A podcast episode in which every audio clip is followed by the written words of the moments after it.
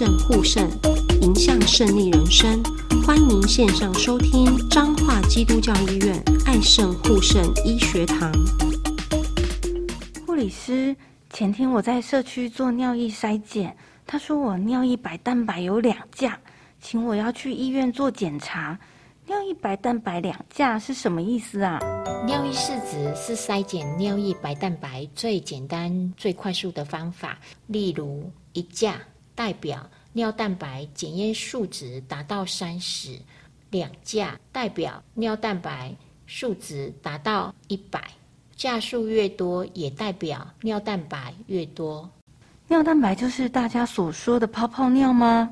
我们一般解尿会让尿液停留五到十分钟，尿液的泡泡会逐渐消失。如果尿蛋白增加时，泡泡会更明显。有泡沫也不一定是代表肾脏病变，因为起泡跟尿液的浓度有关。如果我们睡觉时候没喝水，早上起床的第一泡尿浓度很高，也很容易起泡。要确认有无异常的蛋白尿，还是会建议验尿为主。如果检验有蛋白尿，那就是代表肾脏生病了吗？有蛋白尿会有两种状况，一个是暂时性的蛋白尿，如果病人有发烧、剧烈运动，不用止痛药，还有尿道炎、膀胱炎，也会出现蛋白尿。一旦感染被控制了，蛋白尿也就会消失。持续性的蛋白尿也叫做病理性蛋白尿，就是肾脏本身引起的急性或慢性的肾小球肾炎，或是身体其他疾病引起的，例如糖尿病肾病变、高血压肾病变。病理性的蛋白尿如果没有持续的治疗，蛋白尿会一直存在的。如果我有持续性的蛋白尿，要怎么照顾自己呢？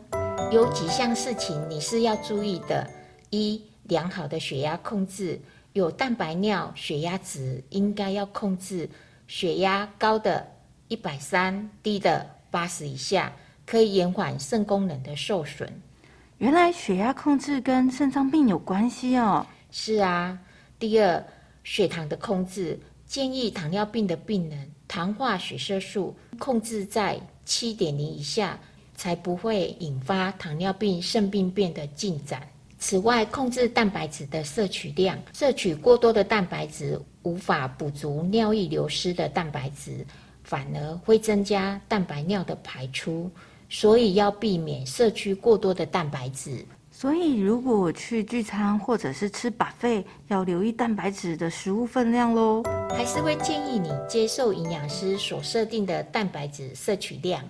还要提醒你，不要过度的劳累或熬夜，要找肾脏专科医师治疗导致蛋白尿的疾病，依医嘱来服药，不要听信一般市售或来路不明的药品、民间偏方草药。重点要定期回医院门诊追踪。